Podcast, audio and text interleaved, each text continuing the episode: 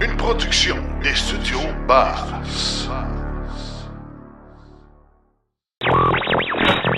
L'épisode de cette semaine est une présentation du garage Arleco. Arleco, servir au-delà de la réparation. New York veut électrifier les entreprises d'autopartage. GM investit dans Lithium Amérique. Tesla s'implante au Mexique pendant que Volkswagen veut s'implanter au Canada. BMW augmentera la production de véhicules électriques et la Californie exploite un système de stockage formé de vieilles batteries de véhicules électriques. Dans la chronique Par où commencer, on parle euh, des véhicules électriques en hiver. Y'a pas juste des voitures, on parle des différents modèles de scooters électriques. Et en grande entrevue, euh, Patrick Nadeau nous parle de son voyage au Mexique qu'il a effectué avec une voiture électrique. Souvent, me- quand, je, vois- quand je conduisais la voiture, ben, des fois, les gens arrêtaient à la lumière à côté, puis et, si c'est une voiture électrique, là, me faisaient le, le petit thumbs up. Tout ça et bien plus encore dans l'épisode 143 de Silence on roule.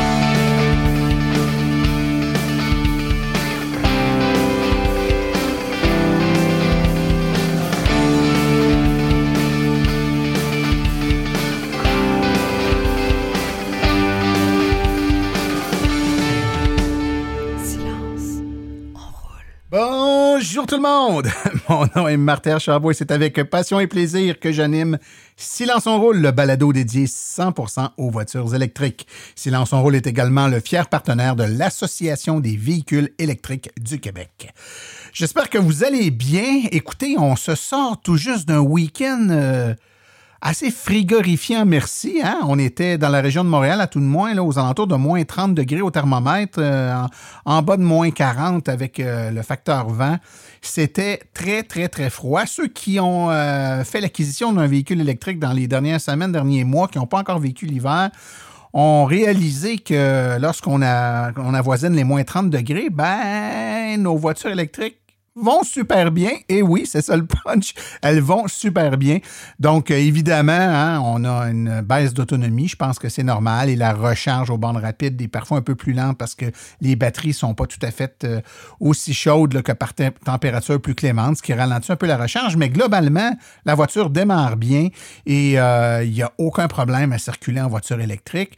Tant et pour, long, et, et- pour autant qu'on ait bien pris des précautions de base, évidemment, quand il fait très froid, on branche la voiture. On ne dira jamais assez. euh, L'hiver, une voiture électrique branchée, c'est une voiture électrique heureuse. Étant euh, branchée sur la borne, elle va être capable de prendre de l'énergie et de se garder au chaud. Donc, quand on, on avoisine les moins 30 comme on a eu, bien évidemment, la, ba- la batterie a besoin, pour éviter de geler complètement, de se réchauffer. Elle le fait en faisant circuler du courant. Évidemment, ça prend de l'énergie. Quand on est branché, ben, cette euh, manœuvre-là là, se fait de façon beaucoup plus fluide. Et tout dépendant des modèles de véhicules, ben, ça va se faire moins ou moins bien ou moins efficacement quand on n'est pas branché. Dans certains cas, même rendu à un certain seuil, ça ne se fera pas du tout. Donc, il faut vraiment brancher son véhicule quand on nous annonce là, une température très, très froide. Niaisez pas avec le POC, comme on dit par chez nous. On branche la voiture, on la garde bien au chaud, puis on évite tout problème. Et puis, on se rend compte que finalement, notre voiture électrique va démarrer beaucoup mieux que notre ancienne ou notre autre véhicule qui, euh, est encore à l'essence. Donc, euh, profitez de ce bonheur-là de pouvoir rouler électrique là, par temps froid sans aucun problème.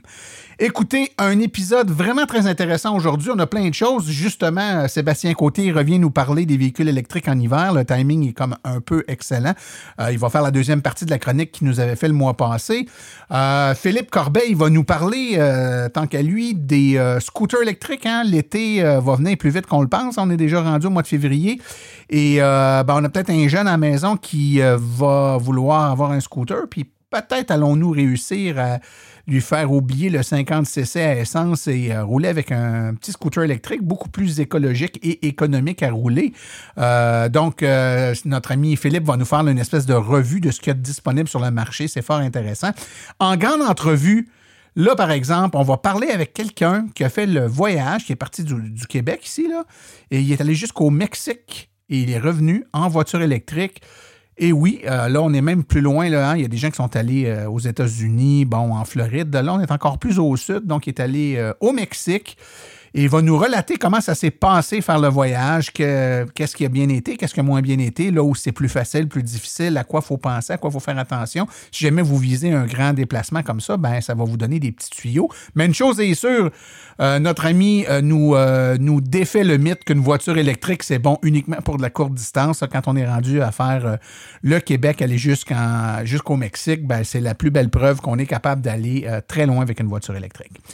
Sans plus tarder, je vous propose qu'on aille tout de suite écouter les actualités dans le monde de l'électromobilité. Vous voulez des produits qui permettront d'augmenter la valeur de revente de votre véhicule? Chez Précision PPF Vitres teintées, nous sommes à votre service depuis 2015. Nos maîtres installateurs sont tous certifiés et ont plus de 17 ans d'expérience dans le domaine. Nous offrons un service de qualité inégalé quant à la protection par pierre, les soins nanocéramiques ainsi que les vitres teintées. Notre pellicule par pierre ultra résistante est invisible et conservera l'intégrité de votre véhicule tout en prévenant la rouille et en protégeant la peinture contre les débris de la route. Notre traitement nanocéramique possède un puissant effet hydrofuge et il préserve l'éclat et la brillance de votre peinture pour en faciliter l'entretien. Que ce soit pour votre voiture, votre résidence ou votre commerce, Précision PPF vitre teintée est là pour vous offrir la multitude d'avantages qu'offre la teinte de vitre. Venez nous rencontrer au 1970 boulevard des Laurentides à Laval. Appelez-nous au 450-490-4488 ou encore venez visiter notre page Facebook Précision PPF Vitre teintée. Nous comblerons vos exigences tout en vous offrant la qualité que vous recherchez. Les actualités sont une présentation de Bourgeois Chevrolet, le spécialiste du véhicule électrique au Canada. Contactez-nous au bourgeoischevrolet.com ou au 450-834-2585. Les voitures qui circulent dans les rues de New York deviendront un peu plus respectueuses de l'environnement au cours des prochaines décennies suite à l'annonce du maire confirmant que les entreprises de covoiturage, comme Uber et Lyft, devront passer aux véhicules électriques d'ici 2030 consolidant ainsi les engagements similaires pris par Lyft et Uber pour convertir leurs voitures euh, d'ici la même échéance. Le maire Eric Adams a inclus dans la directive de son discours sur l'état de la ville euh, il y a deux semaines euh, des spécifications sur la mission qui vise à exiger que les services de location passent aux véhicules zéro émission d'ici le début de la prochaine décennie et cela affectera plus de 100 000 véhicules dans les rues de la ville et les chauffeurs ne devraient pas avoir à payer pour cela. Adams n'a pas expliqué comment les entreprises entreprises de covoiturage vont payer la facture pour convertir les véhicules de leurs chauffeurs en véhicules électriques. Lyft est d'accord avec le changement, s'est engagé il y a trois ans à passer à l'électrique euh, pour 2030. Et dans le blog de 2020, la société avait déclaré qu'elle ferait pression pour réduire les coûts des véhicules électriques et accroître les incitatifs et les infrastructures. GM a annoncé il y a une semaine son intention d'investir dans Lithium Amérique pour sécuriser l'accès au lithium, un composant essentiel des batteries de voitures électriques. Il s'agit du plus gros investissement qu'un constructeur automobile n'ait jamais fait pour sécuriser les ressources et les matières premières entrant dans la fabrication des batteries. Lorsque le lithium sera extrait et traité dans la mine de Tacker Pass, qui est la plus grande source de lithium identifiée aux États-Unis, il fournira suffisamment de minerais à GM pour fabriquer jusqu'à un million de véhicules électriques par an, a déclaré la société. La compagnie Tesla tente de s'implanter au Mexique et selon son nouveau rapport, elle pourrait faire affaire avec une usine située près de Mexico. Le porte-parole de la présidence mexicaine, Jesus Ramirez, a récemment déclaré à Reuters que l'usine pourrait être située dans un parc industriel environ à 3 km de l'aéroport international Felipe Angeles. Ce nouveau site pourrait devenir une plaque tournante d'exportation importante pour le constructeur de voitures électriques. Volkswagen a approuvé l'assemblage d'une ID4 pour le marché nord-américain et elle envisage une usine de batterie en Ontario selon le quotidien économique Handelsblatt. Le rapport de l'inscription des cinq lobbyistes de Volkswagen de la province canadienne, incluant le PDG Olivier Bloom, avait déclaré l'année dernière que le Canada était une option logique pour la production de cellules de batterie. Le rapport c'est également des documents indiquant que l'Ontario voulait concurrencer d'autres emplacements pour usines de batterie euh, et a déclaré que la province avait offert des incitatifs intéressants pour obtenir le projet. Quant à la nouvelle sous-compact ID4EV, il pourrait être assemblé à l'usine existante de Volkswagen à Chattanooga, au Tennessee, qui construit déjà les modèles ID4 sur le marché américain, ou l'usine Puebla au Mexique, qui gère une grande partie de la production nord-américaine de Volkswagen. Décidément une version des actualités où le Mexique est à l'honneur. Le groupe BMW a annoncé qu'il augmentait la production des véhicules électriques et qu'il serait sur le point d'accélérer la production avec sa prochaine génération de véhicules New Class attendue en 2025. L'objectif de la société est d'atteindre 50 de vente mondiale de véhicules tout électriques d'ici 2030. Pour y parvenir, l'entreprise investit 1,11 milliard canadiens dans l'usine de production mexicaine de San Luis Potosi pour intégrer ses nouveaux modèles entièrement électriques New Class et également fabriquer ses propres batteries haute tension. Cela devrait créer environ 1000 nouveaux emplois. Une installation hybride solaire de stockage composée de 1300 batteries de véhicules électriques en seconde vie est complètement opérationnelle en Californie. Bay2U Storage Solutions, basée à Los Angeles, a développé le système de stockage d'énergie à grande échelle en réutilisant des batteries de véhicules électriques et est propriétaire du système situé à Lancaster, au nord de Los Angeles.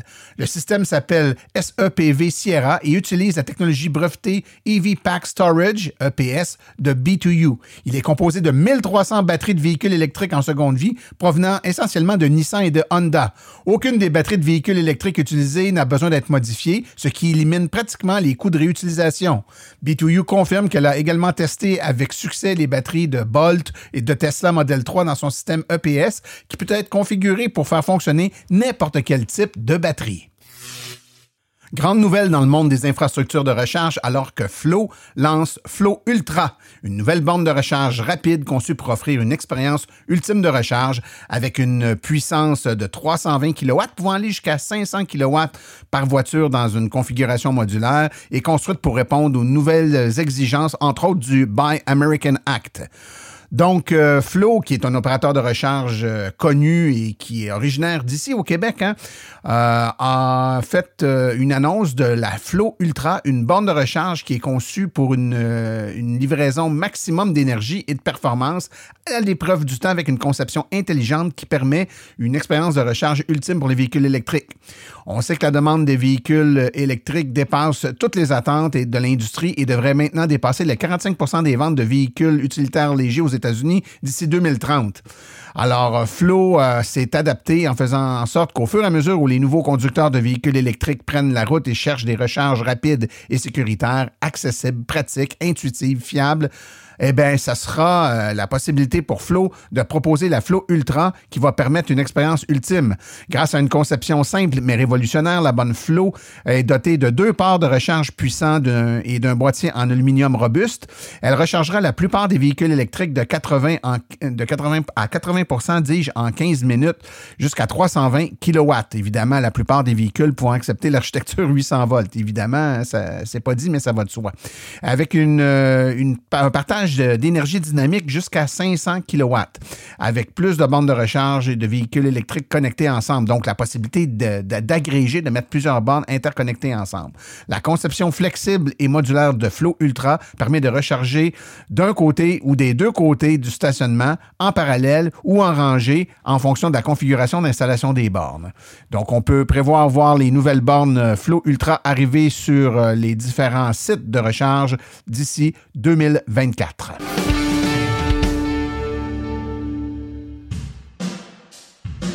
La chronique Par où commencer est une gracieuseté de l'Association des véhicules électriques du Québec. Devenir membre est un incontournable pour tout futur ou nouvel électromobiliste. www.aveq.ca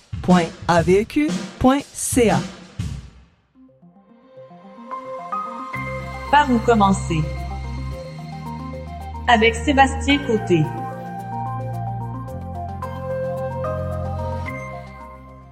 Sébastien Côté, notre spécialiste des sujets pour les futurs ou nouveaux électromobilistes. Bonjour Sébastien. Bonjour Martin. Ça va bien? Oui, ça va très bien. Petite question indiscrète pour toi. Est-ce que tu as commencé à magasiner ton cadeau de Saint-Valentin? Non. ça serait le temps. Et toi? Et toi, tu Moi, je vais dire que oui, parce que ma blonde doit écouter. ah, OK, d'accord. Écoute, Sébastien, si tu vas magasiner, tu vas sûrement le faire avec ta voiture, ta voiture électrique. On est encore l'hiver, et oui, hein, au Québec, ça, malheureusement, l'hiver, ça dure longtemps. Et puis, euh, février, mars, c'est encore des conduites euh, passablement hivernales. Le mois passé, on a parlé de véhicules électriques en hiver, on a traité de différents points, mais il y a d'autres points que j'aimerais qu'on discute aujourd'hui parce que c'est des questions qui sont souvent posées en lien avec la voiture électrique. Donc, on entend plein de choses, entre autres à propos du chauffage et de la ventilation. Euh, il y a eu des reportages à la télévision là, il y a quelques mois, quelques, ou un an ou à peu près, là, où on nous disait qu'il y avait des modèles de véhicules qui ne chauffaient pas l'hiver et que les gens gelaient là-dedans. Parle-nous donc un peu du chauffage et de la ventilation. Est-ce qu'on va être correct dans une voiture électrique avec notre climat? Oui, on va être correct. On n'est pas obligé de tout couper. Euh, on n'est pas juste en autonomie non plus, surtout avec les véhicules qui sont récemment sur le marché. Il ne faut même pas imaginer qu'on va être obligé de couper le chauffage. Donc, c'est vraiment important de ne pas couper toute la ventilation euh, pour ne pas embuer les fenêtres. Euh, des fois, on va être porté à couper le chauffage, mais couper aussi le ventilateur. Donc, c'est à faire attention en hiver, euh, surtout avec l'humidité des bottes sur les tapis et, tout. Là. Mais c'est-tu différent d'avec une voiture à essence? Parce que moi, quand j'entends ça, puis je me mets dans, la tête des gens qui écoutent, c'est tout vrai qu'une voiture à essence? Je dis, si on coupe le vent dans les vitres d'une voiture à essence, ça va buer? Oui, bien, en fait, j'aurais peut-être dû commencer avec ça, mais effectivement, ta ventilation et chauffage, utilise-la comme ton véhicule à essence et tout va bien aller. Puis d'où ça vient, cette idée-là? Pourquoi on, couperait notre ventilation et notre chauffage? On sait que, comme on a parlé euh, il y a deux semaines, c'est que le chauffage, c'est ce qui va consommer le plus après le moteur euh, pour le véhicule électrique. Donc, c'est sûr que véhicule à essence, c'est de l'énergie qui est tout simplement perdue par euh, le thermique, le moteur thermique. C'est le défaut du moteur qu'on récupère. effectivement, mais en, en voiture électrique, ben, il faut aller le créer avec un, soit une thermopompe ou un élément chauffant. Donc, c'est très énergivore. Donc, c'est pour ça qu'on en arrive à se poser des questions, mais là, c'est des questions qui étaient peut-être valides il y a 5-6 ans avec des véhicules avec des autonomies de 125 km que là, oui, ça pouvait peut-être. On voulait ménager les quelques kilomètres que nous aurait bouffé le chauffage. Oui, et aussi, ben, on tombe en amour avec notre auto, on veut aller encore plus loin. Donc, c'est sûr que là, ça nous passe par la tête de couper le chauffage. Mais plus aujourd'hui, avec des voitures qui ont 400 km. Non, euh, non, effectivement. Ça va vraiment mal. Euh, bon, ben, c'est une bonne nouvelle. Euh, puis si on veut, si on veut minimiser l'impact du chauffage, euh, tu as parlé euh, la dernière fois du mode éco. Le mode éco, euh, moi, je pensais que ça avait un impact uniquement sur la conduite, c'est-à-dire que le véhicule va être un peu moins agressif, donc il va consommer moins, mais est-ce que je comprends que ça a un impact également sur le chauffage? Oui, dans la plupart des cas, c'est un mode qui pourrait être intéressant dans peut-être les journées plus standards, mais ce qui arrive, c'est que votre système de climatisation et chauffage vont être réduits en performance, justement pour être moins énergivores. Mais souvent, vous allez demander quelque chose au système, vous n'aurez pas l'effet voulu. Vous allez en redemander plus, en redemander plus, et vous n'aurez pas le résultat. Souvent, en enlevant le mode éco, à ce moment-là, vous allez profiter pleinement du système complet. Et à ce moment-là, avoir une meilleure performance. Ben, toujours en parlant du chauffage, euh, Sébastien, euh, tu as parlé également la dernière fois du pré-chauffage, donc chauffage pré quoi, pré-départ avec le véhicule, j'imagine. Euh, reparle-nous donc du pré-chauffage, qu'est-ce que ça permet de faire et pourquoi c'est une bonne idée? Je pense qu'on ne le dira jamais assez. Oui, bien, il y a plus qu'un aspect, c'est sûr, de ce côté-là. Puis euh, l'utilisation de, tout ça, c'est vraiment pour avoir un, habitacle tempéré lorsque vous partez. Euh, peut-être pas nécessairement chaud. Là, vous allez chauffer pas juste l'air, les plastiques, les, sièges, tout le véhicule va être déjà plus, plus tempéré qu'au grand froid. Vous allez rentrer dans votre véhicule déjà avec un manteau, des gants et des bottes. Donc, vous aurez déjà le sentiment que vous n'aurez pas besoin de monter le chauffage très haut. Donc, un coup préchauffé de cette façon-là, euh, vous pouvez tout simplement le mettre à, je sais pas, en 18-19 degrés pour créer un maintien. Euh, donc, vous, vous, avez un maintien de température versus faire monter le chauffage. Donc, on impacte beaucoup moins notre autonomie au départ. Et c'est quelque chose qu'on répète souvent, Sébastien, quand on fait des conférences, qu'on explique aux gens, on leur donne des trucs. C'est pas. Euh, toutes les voitures électriques l'ont. Et je trouve que c'est une fonctionnalité qui est trop euh, souvent, les gens ne l'utilisent pas ou oublient ou ne sont pas conscients. On nous a tellement drillé à ne pas utiliser le, démarreur à distance d'une voiture à essence pour éviter de polluer que c'est dans notre tête, faire marcher l'auto euh, quand on n'est pas dedans, c'est pas une bonne idée. Mais on oublie que sur une voiture électrique, ben, on consomme pas de. On brûle pas d'essence quand on fait ça. en plus, l'auto étant branché sur notre maison, ben c'est l'énergie de la maison qui nous aide à réchauffer le véhicule en plus plutôt que notre batterie. Donc, on part qu'une batterie qui est pleine. Euh, on a parlé également, puis je pense que c'est important de revenir et de donner certaines précisions, garage versus euh, l'extérieur. Donc, euh, les gens qui ont, qui ont un garage, doivent-ils nécessairement faire coucher le véhicule dans le garage? Puis si moi, je n'ai pas de garage, puis je, m'achète une voiture électrique, est-ce que je vais avoir un impact négatif majeur? Donc, est-ce que je dois revoir mon plan de machine voiture parce que je n'ai pas de garage? Non, pas vraiment. Euh, je vais prendre l'exemple. Depuis près de cinq ans, chez nous, euh, tous nos véhicules électriques, euh, on dorme à l'extérieur, même si j'ai un garage. C'est euh, ma pièce, euh, mon man cave, si on veut dire. Il n'y a aucun véhicule qui a le droit d'y aller. Mais euh, c'est ça, à l'extérieur, en utilisant les termes qu'on a parlé tantôt de préchauffage, euh, d'avoir la, recharge qui se termine euh, près du départ ou des éléments du genre, on a un véhicule qui va être tempéré, une batterie qui va être tempérée. Donc, dans la plupart des journées, on n'aura pas un net avantage, on pourrait dire. Par contre, ce que je pourrais mentionner, c'est lors d'un grand déplacement, si vous voulez vraiment prévoir que vous allez à Québec, vous voulez essayer de minimiser peut-être l'impact, ben peut-être faire coucher le véhicule la veille euh, dans le garage, euh, faire un préchauffage, même s'il est dans le garage aussi, euh, tout rentrer vos bagages au chaud et ensuite partir. Vous vous mettez encore plus de chances de votre côté. Excellent. Écoute, comme dernier point, je m'en voudrais de pas poser cette question-là parce que là, on est l'hiver, puis écoute, ça fait déjà un- une couple de mois quand même qu'on a de la neige. les gens, là, ils ont sans doute vu passer. On a plein de publicités de différents manufacturiers de gadgets qui servent à protéger le port de recharge. Euh, contrairement aux véhicules à, essence où on ouvre notre petite trappe, on met de l'essence, puis on ferme tout de suite la petite trappe. Sur un véhicule électrique, on ouvre la petite trappe, on se branche, puis on part pour la nuit. Fait que s'il neige, s'il y a du verglas, s'il euh, y a des accumulations importantes de neige, ça peut rentrer, j'imagine, dans le port de recharge et nous créer des problèmes. Donc, première sous-question, est-ce que oui, ça crée des problèmes ou ça peut créer des problèmes? Et est-ce que l'acquisition d'un protecteur ou de, quelque chose pour nous protéger, couvrir le port de recharge est quelque chose de nécessaire ou de souhaitable à obtenir? Mais en fait, c'est sûr que la recharge que vous faites à l'extérieur, euh, ceux qui n'ont pas de garage ou euh, même peut-être au travail avec une borne que vous avez euh, disponible avec votre employeur, ben ça peut être intéressant d'avoir un protecteur de cette de ce port de recharge là, mais intéressant mais pas obligatoire. Donc le faut le- ce qui a à protéger, c'est si vous voyez qu'il annonce du verglas. Je trouve le verglas beaucoup plus problématique que de la neige. La neige, on peut l'enlever. Euh, le verglas est toujours un petit peu plus complexe à enlever. Euh, sachez qu'il n'y aura pas de danger à ça. C'est vraiment plus un inconvénient d'aller euh, s'assurer de bien nettoyer autour, de ne pas avoir de neige qui va rentrer dans le connecteur, s'assurer qu'on n'a pas une neige qui va fondre, qui va créer une glace qui va empêcher justement de bien connecter son, pistolet. Donc, c'est ça, l'important, c'est d'empêcher la neige de rentrer vraiment dans le connecteur. Puis, dans ce cas-là, aussi comme produit, il existe beaucoup de bons produits québécois qui sont adaptés à différents véhicules. Il y a différentes marques. Euh, Choisissez-les euh, bien en fonction de, ce que vous avez vraiment besoin. Mais peut-être que c'est pas obligatoire. Euh, J'ai vu plusieurs personnes utiliser des vieilles boîtes à lunch ou une, méta- une mitaine de four qui ont troué pour rentrer le pistolet dedans. Et euh, ils s'en ont bien sortis. L'idée, c'est qu'il n'y ait pas d'accumulation de neige dans le connecteur. Si jamais ça arrive, euh, on a eu beau faire attention, mais pour une raison X, si c'est accumulé de, l'eau, de la neige, puis là, on a des problèmes genre le pistolet rentre mal, on n'est pas capable de le mettre au fond.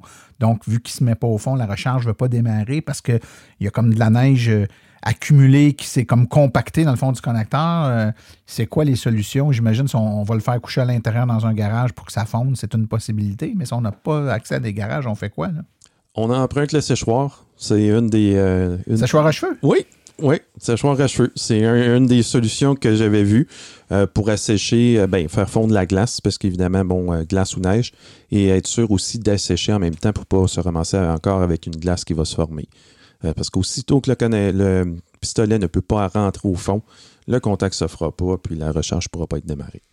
Ben, ce sont de- d'excellents et judicieux conseils, mon cher ami Sébastien. Si nos auditeurs ont des questions à poser, veulent, euh, veulent avoir des réponses à leurs questions, comment peut-on te rejoindre? À l'adresse courriel sébastien.côté à silenceonroule.com. Je vous rappelle que vous pouvez également en tout temps laisser un message vocal sur notre boîte vocale numérique dont l'adresse est euh.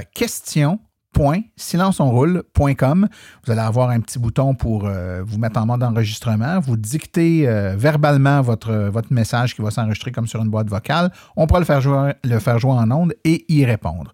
Sur ce, mon cher Sébastien, on se reparle euh, dans quelques semaines. Je te souhaite bonne route sur les routes enneigées et glacées du Québec. Merci beaucoup, Martin. À la prochaine. Bye.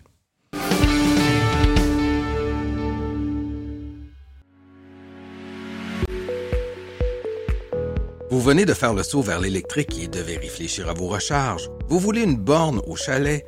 Vous voulez une solution rapide et sans embûches? Il n'y a qu'une solution, Hydro Solutions. Depuis plus de 60 ans, Hydro Solutions est une entreprise québécoise de confiance.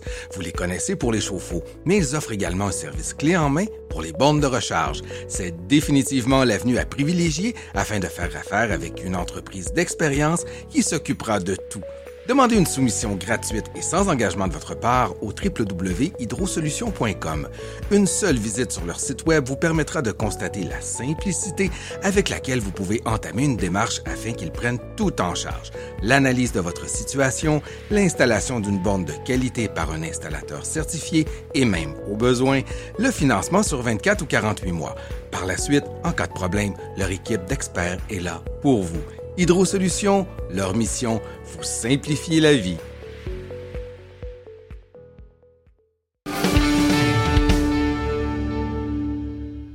Dans les six dernières années de Silence son rôle, il est arrivé plusieurs fois qu'on a eu en entrevue des gens qui avaient fait des longs voyages. Euh, puis le concept de long voyage, au fil du temps, au fil que l'autonomie puis les capacités des voitures et des réseaux de recharge se sont améliorés, sont devenus de plus en plus grands. Aujourd'hui, j'ai avec moi Patrick Nadeau, qui est propriétaire de Nadeau Photo Solutions. Également, euh, Patrick est créateur d'expériences immersives. Mais c'est pas pour ça qu'on l'a ici aujourd'hui. On l'a ici parce qu'il a fait un voyage tout à fait particulier. Donc, euh, il est allé faire un, bel aller-retour jusqu'au Mexique. Toute une ride, ça, Patrick? Oui, en effet, ça a été euh, un aller-retour de 15 700 km. je suis parti pendant trois mois et demi de, temps. Et puis, euh, j'ai fait un détour vers euh, l'ouest américain. Puis, euh, je me suis rendu jusqu'à Puerto Vallarta, sur la côte ouest du Mexique. Wow! Puis, tu partais de quelle. Tu n'es pas obligé de nous dire la, ville précise, mais quelle région du Québec tu partais? Je te dire Appalaches, en fait, d'Israéli. pour ceux qui connaissent moi, c'est près de Thetford Mines. OK, OK. Donc, tu es à la jonction de Chaudière-Appalaches, pas trop loin des, de l'Estrie non plus, hein, c'est ça? Exactement, on est pratiquement euh, un village à côté de la frontière euh, de l'Estrie. Excellent. Bon, ben écoute, euh, j'ai plusieurs questions à te poser, puis je vais essayer de structurer mes idées un peu. Premièrement, avec quel véhicule tu as fait ça?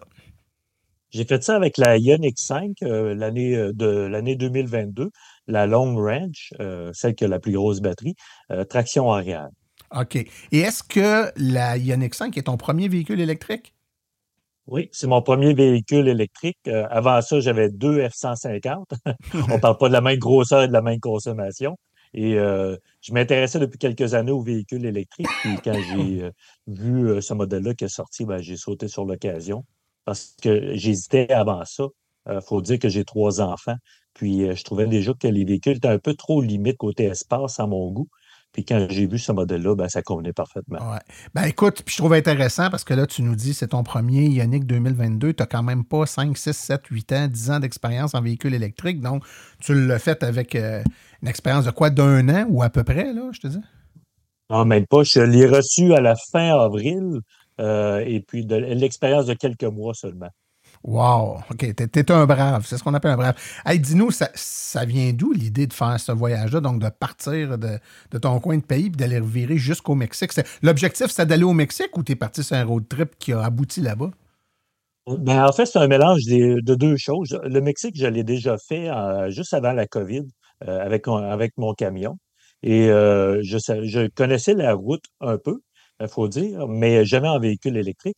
Et le pourquoi je suis parti faire cette route-là, c'est que euh, je, je, travaille présentement sur un projet où je crée des expériences immersives pour apporter euh, la réalité virtuelle auprès des personnes âgées dans les écoles pour les personnes à mobilité réduite.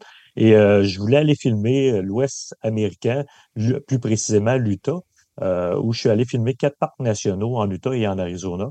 Je suis allé filmer Parc national Arches, Bryce Canyon, Zion, puis euh, du côté de l'Arizona, j'ai fait le Grand Canyon. Donc, l'idée, c'était vraiment d'aller là pendant plusieurs, plusieurs semaines, aller filmer, puis après descendre vers Puerto Vallarta, où ma famille allait me rejoindre. Puis j'avais d'autres d'autres tournages à faire dans ce coin-là également. Donc, en fait, c'est de joindre l'utile à l'agréable à tout ça. Et j'aurais pu le faire le refaire en camion, sachant que euh, j'aurais eu euh, beaucoup d'espace, tout amener mon matériel. Mais j'avais ce petit, ce petit goût-là de, partir à l'aventure en, voiture électrique. Puis, au, du même coup, ben, peut-être avoir un peu moins d'impact, euh, avoir un meilleur impact écologique, si on veut, et, et, monétaire, du coup, également. Écoute, il, me vient plein d'idées, mais je vais, je vais t'en poser quelques-unes. La première, est-ce que je, je, comprends que ta famille est venue te rejoindre, donc tu étais seul dans la voiture électrique, c'est ça? Oui, j'étais seul, mais bien accompagné de pas mal de bagages. Euh, j'étais seul, mais j'avais apporté avec moi tout mon matériel de camping, puis mon équipement de tournage. Puis je partais pas pour une fin de semaine non plus, donc j'avais euh, j'avais quand même beaucoup de stock. Il euh, faut dire que la, voiture en arrière, ben, les, sièges étaient rabattus, c'était plein. Puis même le siège en avant, là, il y avait du matériel aussi. Donc, euh, la voiture était bien chargée également. Eh, c'est sûr que la première chose qui nous vient en tête, c'est euh, beaucoup de gens hésitent d'aller ne serait-ce qu'en Ontario, aux États-Unis, parce qu'ils disent on ne connaît pas les bornes, on ne connaît pas les... Là, tu es au Mexique. Là. Intuitivement, tu me le demandes. Je suis, je, suis déjà allé au Mexique, là, mais pas en auto électrique, puis il y a déjà quelques années j'ai comme pas l'impression que c'est le paradis de la bande de recharge. Est-ce tu as fait des recherches préalables sur comment tu as fait pour être certain que rendu là-bas, tu serais capable de te charger correctement? En effet, hein, c'est pas le paradis des bornes. Euh, euh, en fait, pour, ce qui est des États-Unis, c'est assez simple. On utilise, j'ai utilisé ABRP. Euh, et puis, j'ai comme tracé ma ligne j'ai tracé mon itinéraire jusqu'à euh, traverser la frontière. Fait que euh, d'un coup d'œil rapide, j'étais capable de voir que c'était possible. Parce que euh, ABRP me disait qu'il n'y avait pas vraiment de trous. Puis s'il y en avait, ben, c'est parce que dans le sais qu'ils ont fait des mises à jour qui se sont améliorées. Mais l'application est un petit peu est un petit peu comment je dirais ça? Un peu trop protectionniste, si on veut. Ouais, ouais, Donc, je, et, puis, je voyais, quand il y avait des trous, je, je, me doutais fortement que la voiture était capable de le faire parce que, euh, avec sa, bonne autonomie. Et euh, pour ce qui est du Mexique, par contre, euh, ABAP ne couvrait pas ce territoire-là. Donc, je me suis reviré vers l'application PlugShare et j'ai vu qu'il y avait des bornes pratiquement, c'est que des bornes de level 2. Des bornes rapides, il y en a quelques-unes, mais il était plus au sud, il n'était pas sur mon itinéraire. Donc, j'ai vu qu'il y avait des bornes de level 2 dans les hôtels, dans quelques, dans quelques hôtels et euh, quelques concessionnaires automobiles. Et je me suis mis à faire des calculs un petit peu à quel point c'est possible. Puis, il euh, fallait aussi que je me surveille parce que euh, des fois, sur PlugShare, ben, on a des commentaires, mais les commentaires datent d'il y a six mois. Puis on est au Mexique, même, même six mois ici en Amérique du Nord, États-Unis, Canada, six mois, c'est long. Quand il peut se passer bien des choses, peut-être que la bombe ne fonctionne plus. Donc, euh, donc, à chaque fois que je, je calculais un peu mon itinéraire, je m'assurais d'avoir au moins une autre borne sur laquelle je pouvais me, replier. Donc, euh, et puisqu'on ne peut pas conduire de nuit, bien, euh, souvent, je rechargeais la, nuit là, dans les hôtels. Tu dis on ne peut pas conduire de nuit parce que c'est pas recommandé de conduire de nuit au Mexique pour question de sécurité? Euh, ben, question de sécurité, en effet, c'est que sur les, sur les routes, il va y avoir toutes sortes de choses. Hein. Il peut y avoir des gens en vélo. Euh, c'est pas éclairé. Ben, comme beaucoup de nos autoroutes ne le sont pas non plus, mais euh, il peut surgir toutes sortes de choses, euh, d'animaux, de gens. Euh, puis, mais, les, mais les autoroutes sont, sont vraiment belles. les autoroutes du Mexique n'ont rien envié à celles des États-Unis ou même du Canada. c'est quand on sort des autoroutes, par contre, que là, c'est plus, plus à risque parce que. Et il faut prendre ça en considération aussi que quand on voyage de nuit, il va falloir sortir de l'autoroute à un moment donné, aller à l'hôtel. fait que c'est ces petits trous-là aussi qu'on va prendre qui sont plus à risque. Donc, euh, c'est vraiment pas recommandé de rouler de nuit. Donc, je m'arrêtais, moi, autour de, euh, je dirais, mes journées n'étaient pas tellement longues parce que euh, je ne pouvais pas faire beaucoup plus que 450 km dans ma journée, entre 400 et 450, le temps de, de, passer une charge de voiture. Et étant donné que c'est une borne de level 2, j'avais pas assez de temps pour recharger. Oui, puis c'est une grosse batterie, hein, c'est long, longtemps. Puis j'imagine que ce n'est pas, des, pas des bornes de 11 kW nécessairement sur lesquelles tu tombais, c'était des 6 kW ou quelque chose du genre. Hein? Oui, exact. C'est l'équivalent de la majorité de ce qu'on peut avoir là, ici, 6-7 kWh. Euh, ça fait que c'est- c'est c'est majoritairement ça qu'on avait là. Ouais. à l'hôtel, je comprends. Donc, tu te branches, tu vas te coucher, puis le lendemain matin, ben, tu, tu repars avec ton- ta voiture. Mais est-ce que tu as eu arrêté ailleurs qu'à l'hôtel? Tu parlais de concessionnaire. Tu peux quand même pas rester 8 heures de temps dans ton auto chez le concessionnaire? Ah, exactement. C'est pour ça que j'étais un peu limité dans ma journée. Euh, je suis allé cogner euh, à des portes de concessionnaires, puis ils me l'ont, euh, ils, ont toujours permis de, de recharger. Mais en fait, c'est arrivé que deux fois. Euh, et puis quand j'ai rechargé, à chaque fois, finalement, j'en aurais pas eu besoin, mais euh, ça me tentait pas d'arriver avec 2% de batterie non plus. Donc, j'arrêtais, je rechargeais en deux heures, puis je reprenais la route, juste pour aller chercher le, le peu qui me manquait pour continuer ma route. Là. Euh, donc, euh, c'est les autres endroits où j'ai eu à, à- à me brancher. Et une fois rendu à destination, à Porto Vallarta, j'avais loué un condo. Je me suis branché sur le 110 avec euh, une corde d'extension. Et euh, honnêtement, ça suffisait. C'était beaucoup plus que ce que j'avais besoin. Même si recharger une voiture prend quatre jours avec euh, du 110 volts, ben, c'était, j'ai peut-être branché quatre fois ma voiture dans les deux mois que j'ai passé là-bas. Donc, euh, c'était amplement. Ouais, tu étais en chaud. mode vacances aussi, hein? donc euh, probablement, j'imagine, là-bas, donc tu n'étais pas tout le temps sur la route. Non. Écoute, euh, on va parler un peu de chiffres. Donc, tu nous as dit tantôt que tu as parcouru 15 700 km, donc c'est quand même euh, c'est que c'est quand même de la route. Et on est forcé de croire que tu es parti ici, il faisait froid un brin, puis que tu es arrivé là-bas, il devait faire pas mal plus chaud. Donc, ta consommation a dû varier. Qu'est-ce que tu as eu comme, euh, comme, je te dirais, comme moyenne de consommation? Puis c'était quoi la température ici puis là-bas? euh? Quand je, quand je suis parti, je suis quand même parti euh, début octobre, 4 octobre, donc les grands froids n'étaient pas commencés. Quand je suis arrivé là-bas, dans, dans le désert, dans le désert de l'Ouest, c'était quand même chaud dans la journée. Là. On était quand même dans les 25 degrés, ça fait que on était dans des températures maximales. Sur l'autoroute, à rouler, je roulais en moyenne dans les 120 km heure et j'avais une consommation d'environ 17-18 kWh pour cette partie-là. Au 100 km. Euh, c'est quand même très 100 bon. hein, C'est quand même très bon Oui. pour une bagnole de, de cette grosseur-là. là. Oui, ben, moi, je conduisais en mode éco euh, avec euh, le, le cruise control. Et, euh, je, et une des choses que j'adore de cette voiture-là, ben, c'est sûr qu'on a la vitesse qui s'adapte avec les véhicules qui sont devant nous et euh, le fait qu'on peut suivre les lignes. Euh, c'est vraiment, on ajoute une couche de sécurité supplémentaire avec tous les sensors qui sont autour de la voiture. Euh, ça, ça, vraiment, c'est euh, c'est quelque chose que j'ai fortement apprécié durant le voyage. Et euh, donc, la consommation, c'était beaucoup de la grande route, évidemment. Ça tournait en dessous, dans les 17, 18 kWh. Au Mexique, euh, au Mexique, c'était encore plus chaud. J'avais encore une, de meilleure, une meilleure moyenne. J'étais plus autour du 15-16, mais euh, je roulais plus dans les 100, 110 euh, sur ces autoroutes-là. OK. E- Est-ce que tu as une idée du nombre de fois que tu as dû te charger, mettons, juste, soit juste aller ou aller-retour, là, nous donner une idée? J'aurais, j'ai pas calculé.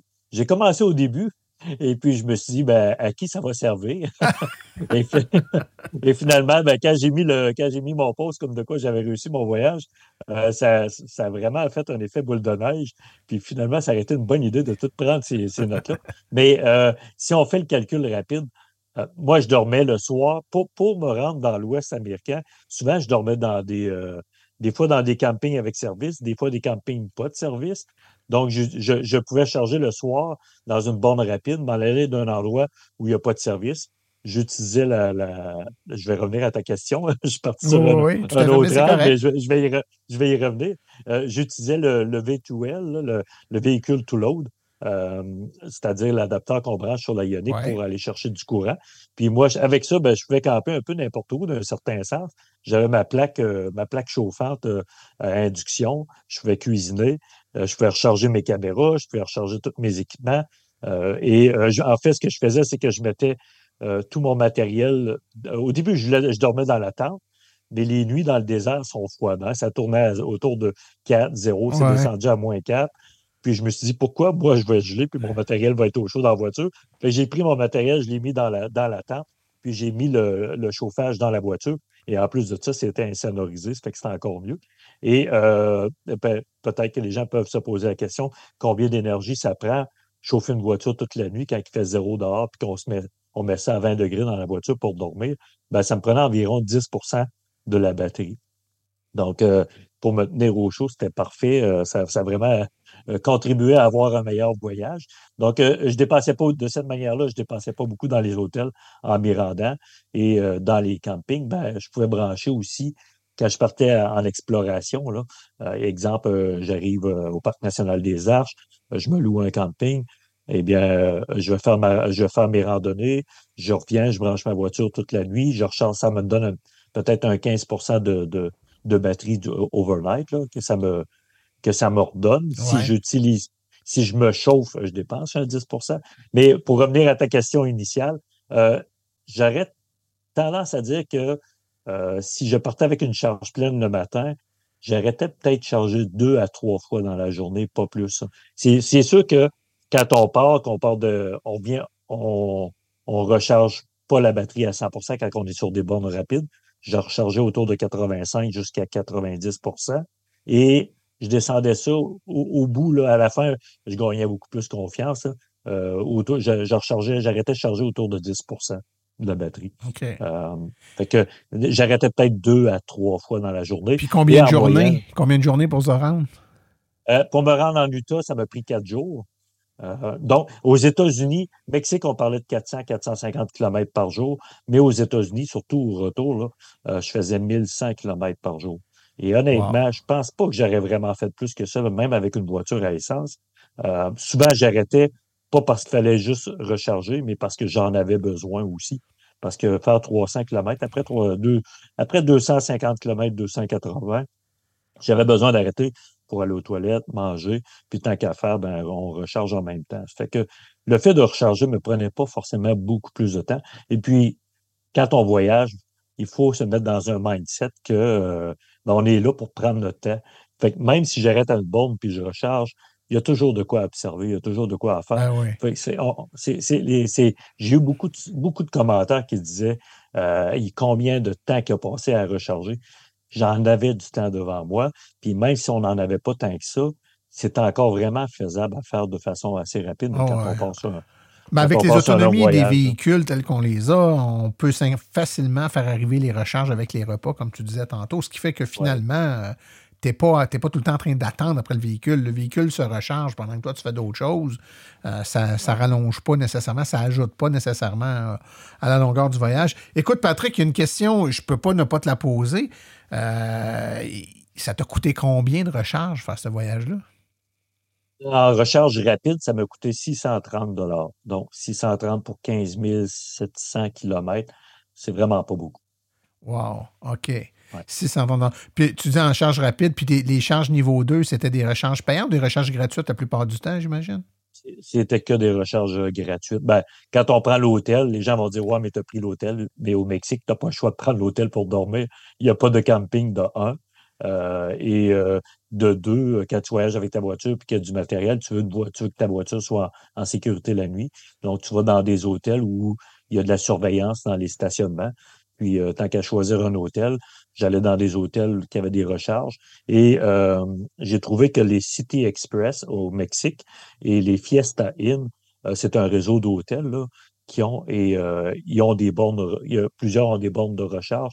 C'est grâce à ces hôtels-là, finalement, que j'ai été capable de faire l'itinéraire. Donc, et les hôtels me coûtaient entre 75 la nuit et je dirais jusqu'à 110 C'était quand même des, beaux, des beaux hôtels. Puis pour aux euh, États-Unis, tu n'as pas pris beaucoup d'hôtels? J'ai cru comprendre que tu es allé surtout en camping. Ouais, j'ai pris des hôtels au retour parce que bon, c'était rendu froid. Je suis revenu euh, autour du 20 janvier. Là. Donc, j'avais pas le choix de prendre des hôtels. De camp... Ben, j'aurais pu faire du camping dans le sud, là, mais euh, tout était pacté, puis j'avais que, qu'un objectif, c'était de, revenir. Donc, je roulais plus tard le soir. Et Ouais, c'est ça. Donc, je prenais des hôtels, mais euh, je dépensais peut-être autour de 110, 100, 120 dollars. Puis tu utilisais quoi pour trouver des hôtels qui avaient des bandes de recharge? Un plug share. Plug share, c'était vraiment, c'était vraiment le. J'ai pas eu beaucoup d'hôtels au retour où il y en a eu quelques-uns. Euh, pour dire, j'ai pas fait tant d'hôtels que ça non plus.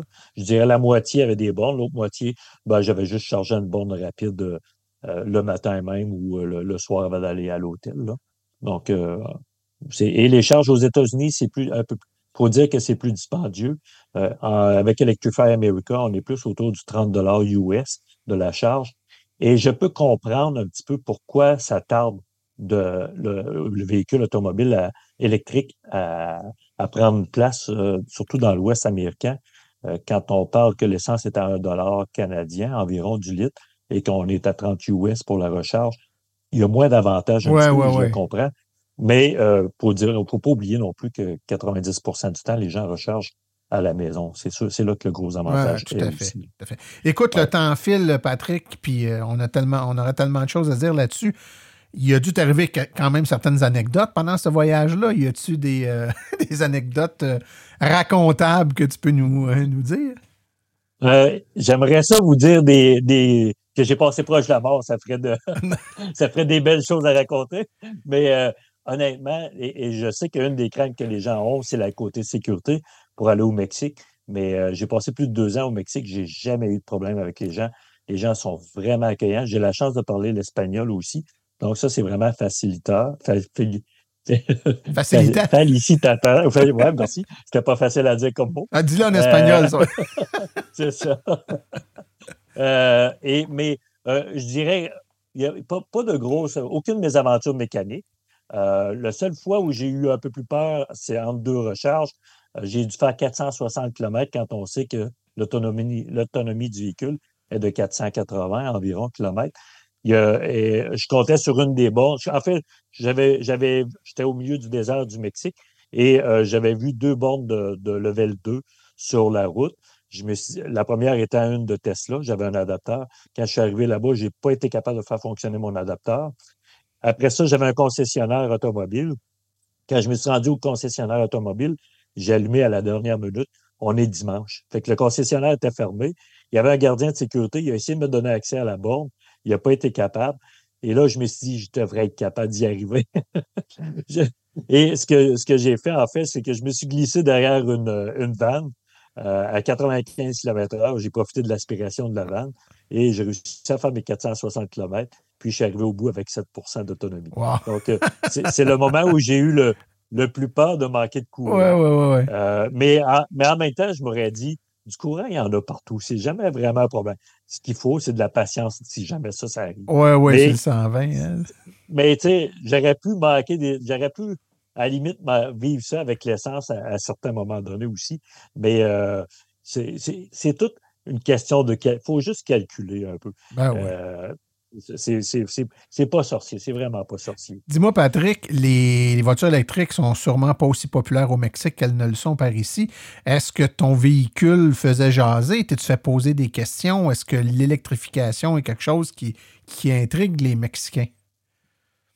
Oui, euh, et oui, puis euh, souvent, quand, je vois, quand je conduisais la voiture, ben, des fois, les gens arrêtaient à la lumière à côté, puis et c'est une voiture électrique, là, il me faisait le, petit thumbs up. Puis un petit fait cocasse aussi, euh, quand je suis arrivé à Porto Vallarta, pas loin de mon, euh, de mon condo, euh, j'ai arrêté acheter un melon au bord de la route. Puis vu que j'avais posté ça sur le groupe de Porto Vallarta de, de, de, Québécois, en tout cas, il y a, y a un Mexicain qui m'a reconnu. Il dit J'ai vu ton post sur Facebook. puis il s'est même posé des questions. Les chauffeurs de taxi aussi, j'ai eu des questions en deux. Fait que la voiture fait jaser. Et euh, les gens pourraient dire Hey, t'as pas peur d'aller au Mexique avec une belle voiture comme ça? Mais dites-vous que des belles voitures, il y en a partout au Mexique. Ben ouais, ben ouais. Donc, c'est ça. Mais ce qui, ce qui, intriguait, c'est sûr qu'une voiture 100% électrique. honnêtement, j'en ai vu, j'ai vu deux autres Tesla, un autre Québécois qui est venu, euh, qui est venu en Tesla. Et pour d'ailleurs, ceux qui ont des voitures Tesla, c'est beaucoup plus simple parce qu'il y a des chargeurs rapides tout le long de la route. Tesla l'a compris. Euh, il a compris qu'il y avait des snowbirds qui devaient descendre jusque là-bas. Ils ont, mis, ils ont mis des chargeurs sur la route. Fait que ceux qui ont une voiture Tesla, c'est vraiment plus facile que ça l'est pour nous. Et le jour où Tesla va ouvrir justement les bornes à, tous les véhicules, euh, ben là, ça va changer complètement ah, là Encore, ça va être beaucoup plus facile. On a-tu oublié quelque chose d'important, Patrick, que tu voulais parler? Euh, sûrement, mais que je raccroche. Je ah, tu vas y passer. je vais y passer. Mais honnêtement, c'est juste une question de planification. C'est sûr que les gens qui ne parlent pas espagnol, ça rajoute un défi supplémentaire. Hein. Euh, mais c'est pas quelque chose d'impossible. Il y a des gens qui l'ont fait avant moi. Euh, il, y a des gens qui vont, il y a des gens qui vont le faire encore. Et puis, il euh, faut s'accorder du temps. Il ne faut pas être pressé pour faire ce genre d'aventure-là. Fait que prenez le temps, admirez autour, puis ça, c'est Ouais, le, tu, véhicule électrique. tu l'avais le temps, fait que c'est parfait. Ouais. Je te laisse avec cette question-là. Si tu as à y retourner, tu le refais-tu en électrique ou tu. Oui, je refais en électrique. En électrique? Ouais. Ouais. Ben écoute, Même si. moi, moi J'ai envie de dire, même. Oui, oui, vas-y. Moi, je te, te- même, je pourrais t'inciter à aller dans un autre pays, comme ça, on pourrait se reparler. Puis, mettons que tu vas, je sais pas, au Nicaragua ou peu importe, puis on, on se reparle après. Oui. C'est bien parfait. Écoute, euh, je ne serais même pas fermé à l'idée d'aller jusque dans ces coins-là. Ben, Mais je Mexique, bout de capable de continuer. Ouais, Excellent.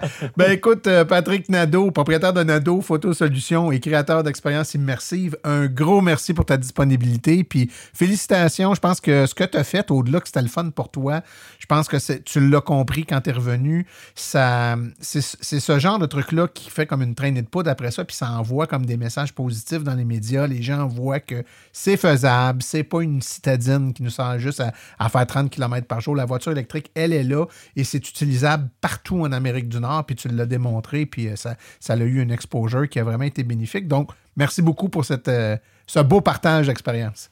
Merci à toi de m'avoir invité. Ça fait plaisir, merci.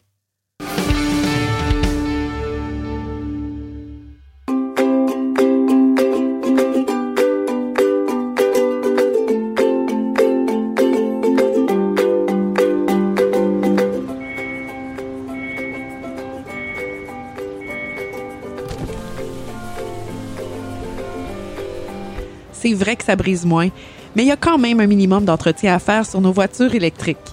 Quand est venu le temps de faire l'entretien de mon véhicule, j'ai choisi de faire confiance à l'équipe d'Arleco plutôt que le concessionnaire. Ça fait maintenant trois générations que cette entreprise familiale chouchoute nos voitures et ils ont été parmi les premiers à s'engager activement dans l'électrification des transports tout en adoptant des procédures et des produits sains pour l'environnement.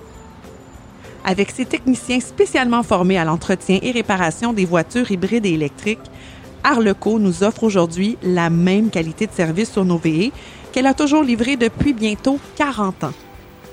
De plus, chez Arleco, j'obtiens 10% de rabais sur la main-d'œuvre et les traitements anti-rouille avec ma carte membre hors de l'AVEC. Arleco Génération 3, 8470 Boulevard Parkway à Anjou.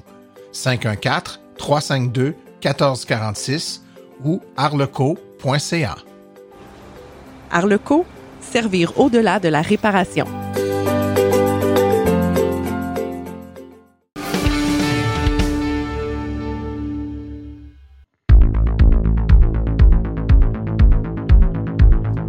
Il n'y a pas juste des voitures avec Philippe Corbeil. Bonjour, cette semaine, je réponds à une question importante.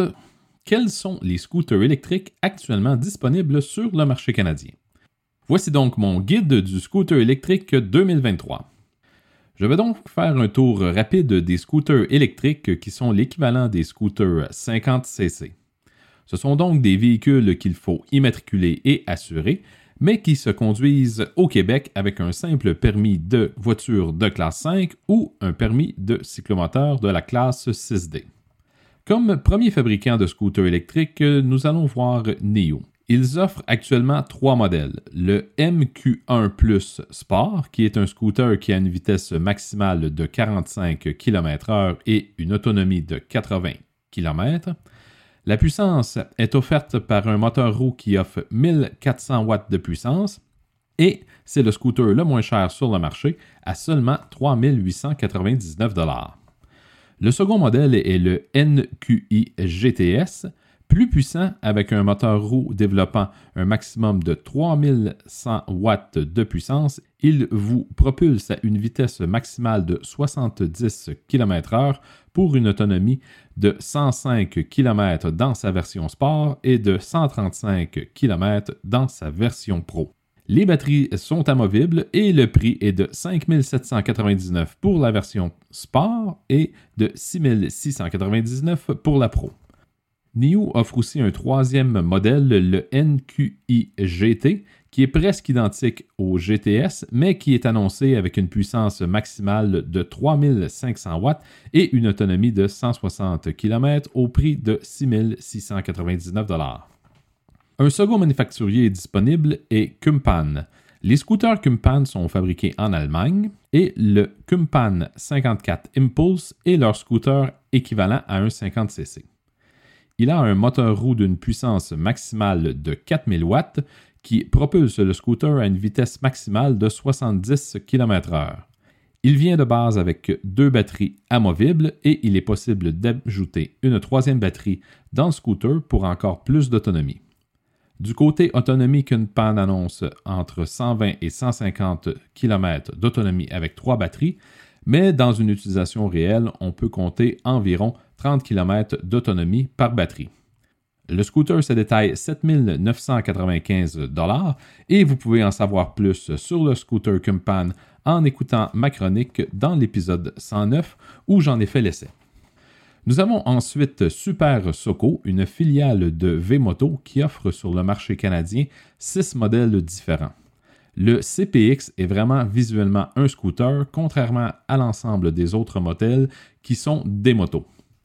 Le CPX est propulsé par un moteur roue d'une puissance maximale de 4800 watts et offre une autonomie maximale de 90 km par batterie. Le scooter est vendu avec une seule batterie, mais il est possible d'en ajouter une deuxième en option pour doubler son autonomie à 180 km. Le CPX se détaille 7200 et si on le commande avec une deuxième batterie, le prix monte à 8900 les cinq autres modèles offerts par Super Soco sont similaires en style car ils ont le visuel d'une moto.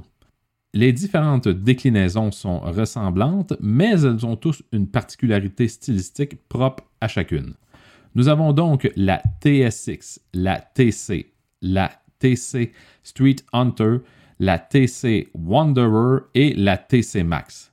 Elles sont toutes propulsées à l'aide d'un moteur roue dont la puissance maximale varie de 2100 watts à 3500 watts, à l'exception de la TC Max, qui elle a un moteur de 5000 watts qui entraîne la roue arrière grâce à une courroie. On nous annonce de 160 à 180 km d'autonomie avec deux batteries pour tous les modèles sauf la TC Max qui elle a 110 km d'autonomie et ne dispose que d'une seule batterie. La TC Max se vend 7800 alors que les autres modèles se vendent entre 5200 et 5800 et la deuxième batterie est offerte en option au coût de 1850 Orwin est un autre manufacturier présent au Canada. Il nous offre deux modèles. Le EK3 qui est un scooter muni d'un moteur de 6700 watts qui actionne la roue arrière via une courroie. Le scooter offre une autonomie d'environ 100 km pour un prix de 6900 Il est possible de mettre deux batteries dans le scooter pour doubler son autonomie.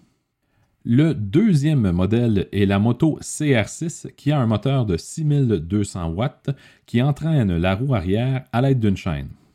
La batterie est fixe dans la moto et permet de parcourir jusqu'à 130 km.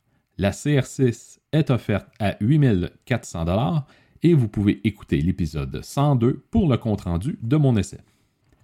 Tinbot nous offre la ES1 Pro L, qui est une moto de type supermoteur qui vient avec un kit de roues normales pour l'asphalte et un kit de roues hors route qui transforme la moto en motocross.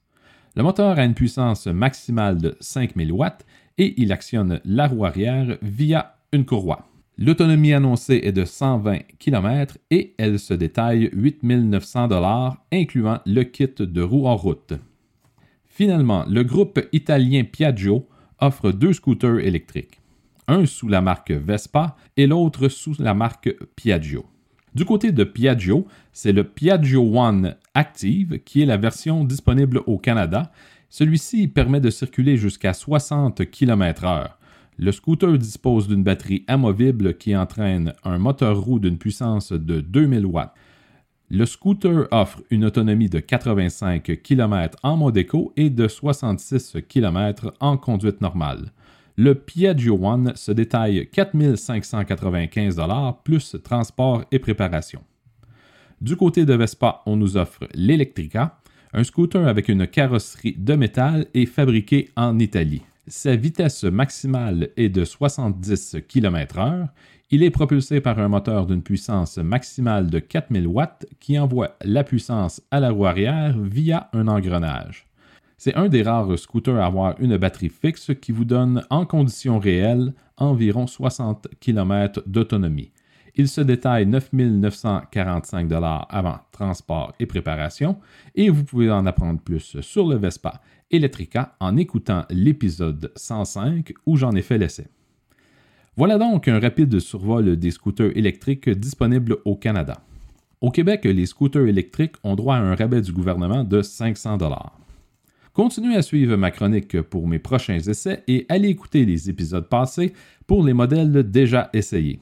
On se dit à la prochaine, car il n'y a pas juste des voitures.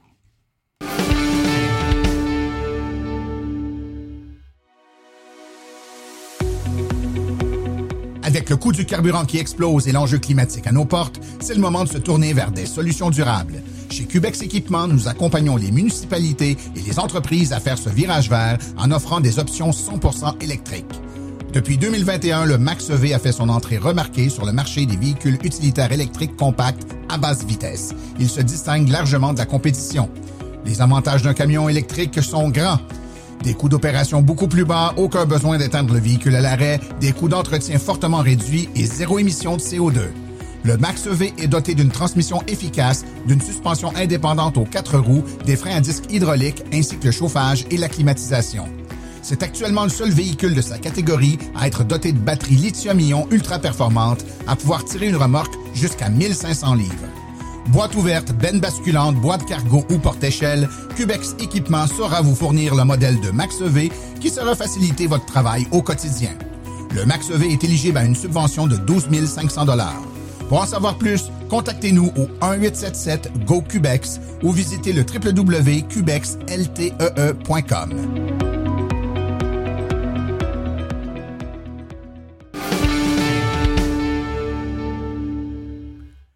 Voici les événements à venir dans les prochaines semaines dans le monde de l'électromobilité. Le 15 février à, 18h30, une conférence à l'Association des personnes vivant avec une surdité de Laval. C'est au 387 boulevard des Prairies.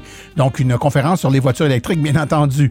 Euh, du 16 au 19 février, au Centre des foires de Sherbrooke, c'est euh, le relais électrique qui débarque à l'expo Habitat Estrie. Donc il y aura de l'information sur les véhicules électriques. Venez rencontrer les gens de l'AVEC.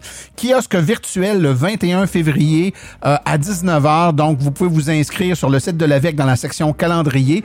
Euh, vous pourrez poser toutes vos questions à des experts de l'AVEC dans une formule de webinaire en ligne.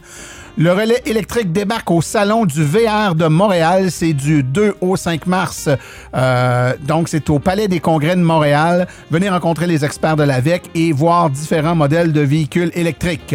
Conférence à la bibliothèque Robert Lucier. Euh, c'est à Repentigny. Il s'agit du 2 mars 2023 à 19h. Ceci conclut l'épisode d'aujourd'hui. Remerciements sincères à nos invités et collaborateurs, c'est-à-dire Sébastien Côté, Philippe Corbeil et Patrick Nadeau.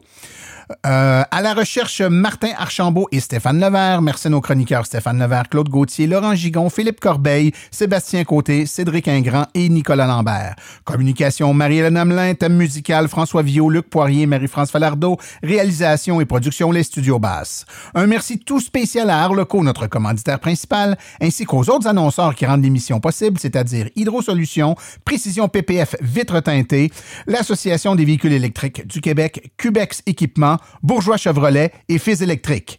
Les questions sur le balado doivent être adressées à martin.silenceonroule.com et pour l'information générale sur les voitures électriques, visitez le www.avq.ca. Vous avez également accès aux archives de tous nos épisodes au archives au pluriel .silenceonroule.com. Et je vous rappelle que la reproduction de l'émission est permise, mais nous apprécierions en être avisés. Mon nom est Martin Archambault et euh, d'ici le prochain balado, j'espère que vous attraperez la piqûre et direz vous aussi, silence, on roule.